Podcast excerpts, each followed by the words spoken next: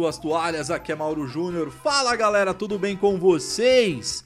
Bom, no episódio de hoje vocês vão ver algo diferente do que vocês costumam ouvir. Dessa vez é um piloto que eu decidi fazer, é sobre um game específico, então através de alguns sites, de algumas pesquisas, eu decidi narrar e contar a história de alguns personagens, de alguns games específicos. Dessa vez, esse primeiro episódio, eu vou falar sobre Sonic the Hedgehog. Então, falar um pouquinho da história desse ouriço, ou seja, ele não é um gato, ele não é um rato e muito menos um porco espinho. Então coloquem os seus fones de ouvido e preparem-se para a história de Sonic the Hedgehog.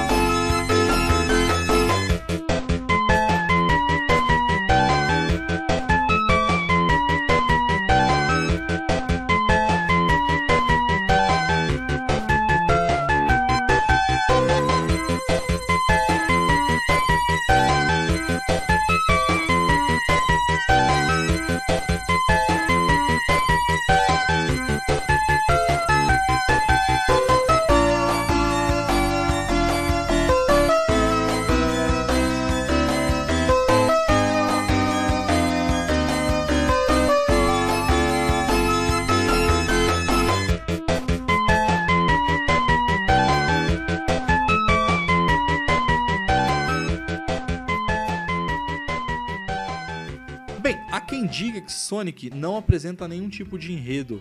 Basta jogar, correr pela fase, matar os inimigos e por fim fechar o jogo. Foi entre 85 e 89 a Nintendo ela dominava o mercado dos consoles e o Nintendinho ele superava o seu principal concorrente, que era o Master System, que era encontrado em 25% das residências americanas. A SEGA sabia que para ter alguma esperança de reverter este cenário, teria que superar a Nintendo com uma máquina de última geração. Assim, ela lançou o Mega Drive no quarto trimestre de 89. No ano seguinte, a Sega já havia enfraquecido efetivamente a supremacia da Nintendo, graças a uma avalanche de conversões de jogos do arcade bastante populares. Games como Golden Axe, Altered Beast, Thunder Blade, Outrun, Hang-On, entre diversos outros jogos. Porém, com o assombroso lançamento do Super Nintendo no final do ano e o novo jogo do Super Mario Bros, Super Mario World, o então presidente da Sega, Hayao Nakayama, decidiu que o Mega Drive precisava de um mascote próprio para enfrentar este rival, já que o garoto propaganda na época do Master era o Alex Kidd. Aparentemente, não daria conta do recado. Então ele queria um personagem que seria para a SEGA o que o Mickey Mouse naquela época era para a Disney. Nessa empreitada, ninguém melhor que o designer de personagens Naoto Oshima e o talentoso e jovem programador Yushi Naka, responsáveis pelo sucesso de Phantasy Star, responsáveis para mudar o rumo da empresa. Os dois começaram a trocar ideias sobre o projeto, mas não conseguiam avançar até que encontrassem um de jogo. Foi aí que o destino inesperadamente os uniu a Hirozaku Yasuhara.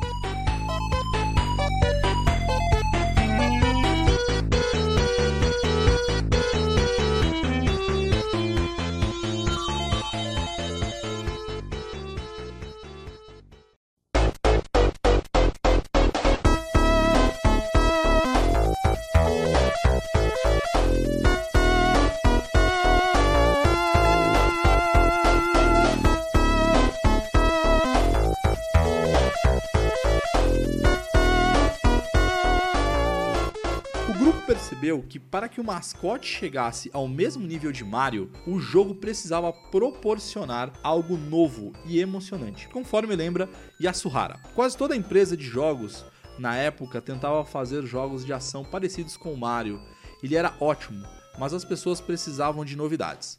Os desenvolvedores precisavam primeiro criar um conceito de jogo muito forte e então desenhar o seu personagem e o Shinaka sugeriu a velocidade como enfoque principal. Ele disse: Logo que comecei a trabalhar no projeto, lembro que olhava para os jogos da época e desejava que fossem mais legais e seus personagens se, se movessem mais rápido. Então, praticamente sozinho, o programador criou uma engine que tirava total proveito da velocidade do hardware do Mega Drive e seus super velozes 7.6 MHz. Naka fez uma demonstração da engine que apresentava um novo método de rolar o fundo da tela com velocidade incrível, lembra Yasuhara. Comecei então a pensar em como poderíamos criar um jogo utilizando aquela tecnologia. Porém, executar o conceito provou ser uma tarefa extremamente difícil. De acordo com Yasuhara, o grande desafio era lutar contra a questão de como fazer melhor o uso de um personagem veloz dentro de um jogo. Uma ideia era um coelho que pudesse recolher objetos com as orelhas e atirá-los em seus inimigos. Mas a equipe decidiu que aquele mecanismo específico atrasava demais o jogo e era muito complexo. O conceito de velocidade pode ser difícil para alguns, e eu não queria direcioná-los apenas aos grandes jogadores, disse Naka. A grande inovação ocorreu quando Naka sugeriu que o personagem pudesse atacar inimigos sem precisar parar. Uma forma de fazê-lo seria dotá-lo da capacidade de se enrolar com uma bolinha. Dessa forma, acreditava Naka que o jogador poderia se mover rapidamente por todo o estágio e derrotar inimigos de um jeito totalmente novo. Oshima desenhou dois personagens com esta ideia, um tatu e um ouriço. Como o corpo coberto de espinhos mostrava-se uma aparência mais agressiva, a equipe finalmente optou pelo ouriço e fizeram ele azul para combinar justamente com o logo da SEGA. Daí em diante, restava batizar o personagem com um nome que traduzisse a singularidade das suas características. Após muita reflexão, lembra Yasuhara, quase no final do projeto, eles decidiram que o nome seria Sonic.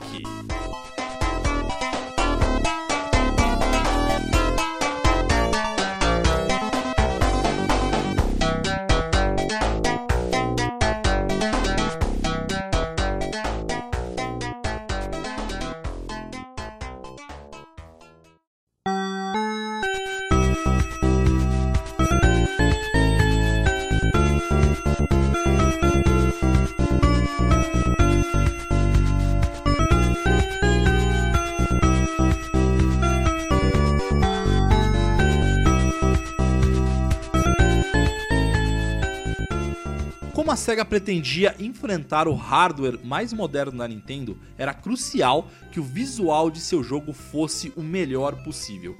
A engine de Naka exigiu do Mega Drive mais do que qualquer outro jogo. Não era comum utilizar gráficos em 3D na época, diz Naka, mas aquilo, ou seja, o estilo visual, nos influenciou bastante observando as palmeiras que aparecem bem no começo do jogo, por exemplo, percebe-se que foram desenhadas em um estilo poligonal 3D antigo. Para ajudar com o designer gráfico dos estágios, o grupo foi incrementando com Rieko Kodama, que havia trabalhado com Naka e Oshima na série Phantasy Star. Ainda era difícil posicionar os polígonos, mas os gráficos de Sonic the Hedgehog foram desenhados de forma a incorporar estilos poligonais, explica Kodama. Ao desenhar os estágios, confeccionei toda a área com imagens em CG. Intencionalmente, criamos o designer como se tivesse sido ilustrado de forma artificial com ferramentas em CG. Para falar a verdade, desenhamos cada pedacinho porque o software de gráficos ainda não era muito desenvolvido. Como resultado, o visual do jogo ostentava uma incrível sensação de profundidade. Isso combinava a velocidade incomparável do personagem. A equipe estava determinada a atingir seu ápice também na qualidade musical. Em vez da mesmice, as músicas de videogame com sintetizadores FM, queríamos usar música com qualidade de rádio para demonstrar o desempenho do novo hardware de 16 bits. Isso quem disse foi Yasuhara.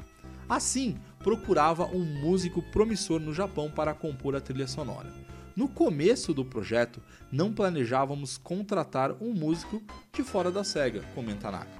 No entanto, meu chefe me apresentou ao Sr. Masato Nakamura, membro da Dreams Come True, ou seja, uma famosa banda japonesa. Era a primeira vez que trabalhava em um jogo, mas eu me lembro que toda a equipe ficou impressionada com uma amostra de sua música da primeira vez que escutamos. Para Nakamura, a fascinação pelo projeto surgiu na paixão que viu no grupo de desenvolvimento. O que realmente me fez querer criar a música de Sonic era que todos na SEGA estavam envolvidos num sentimento de isso vai superar Mario, lembra o músico. Percebi que eu certamente faria tudo o que pudesse para ajudá-lo a atingir o objetivo. Nakamura criou as melodias do jogo, ironicamente, num computador Atari. Naquele tempo, o elemento principal era o número de sons que podiam ser tocados simultaneamente. E assim, era complicado decidir quais sons podia se tirar de uma vez com um número tão limitado. Infelizmente, com o que eu dispunha, tive um limite de apenas quatro sons que poderiam ser tocados ao mesmo tempo. Porém, apesar das limitações, Nakamura criou uma das mais dinâmicas e memoráveis trilhas sonoras na história do videogame. Eu queria melodias que fizessem o jogador cantarolar durante o jogo, com uma música dramática nas cenas mais intensas quando o chefe aparecesse, tudo sem perder o ritmo do som com a velocidade. Afinal, é um dos principais elementos. Bem, depois de tudo isso, o resto, como eles mesmos dizem, é história. Sonic the Hedgehog foi lançado em 23 de julho de 1991 e levou a SEGA ao sucesso na era 16 bits. Nakayama não conseguiu apenas o seu Mickey Mouse, mas algo mais. Em 1992, Sonic era surpreendentemente mais reconhecido entre as crianças de 6 a 11 anos do que o próprio Mickey. Os membros da Sonic Team seguiram seus caminhos, porém todos ainda relembram com orgulho do projeto que mudou não apenas as suas carreiras, mas toda a indústria dos games em geral. Descobri muita coisa sobre games naquele projeto e ainda hoje me baseio na experiência, reflete Yasuhara. É um game que sempre relembro ao definir a forma de criar um jogo novo. Sonic está sempre comigo.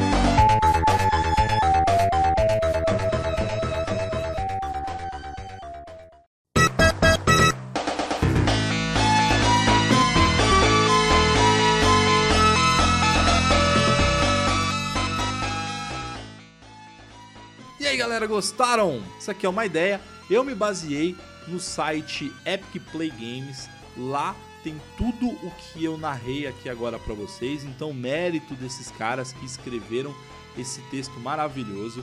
E eu espero que vocês tenham curtido. Então, curtam o vídeo se vocês estão ouvindo no YouTube. Acessem ali o Spotify. Através do site também do passadefase.com vocês podem comentar se vocês gostaram desse tipo de cast e se vocês gostariam de ouvir mais nesse formato. Beleza? Então, mais uma vez, espero que vocês tenham curtido e curtam aí Sonic the Hedgehog.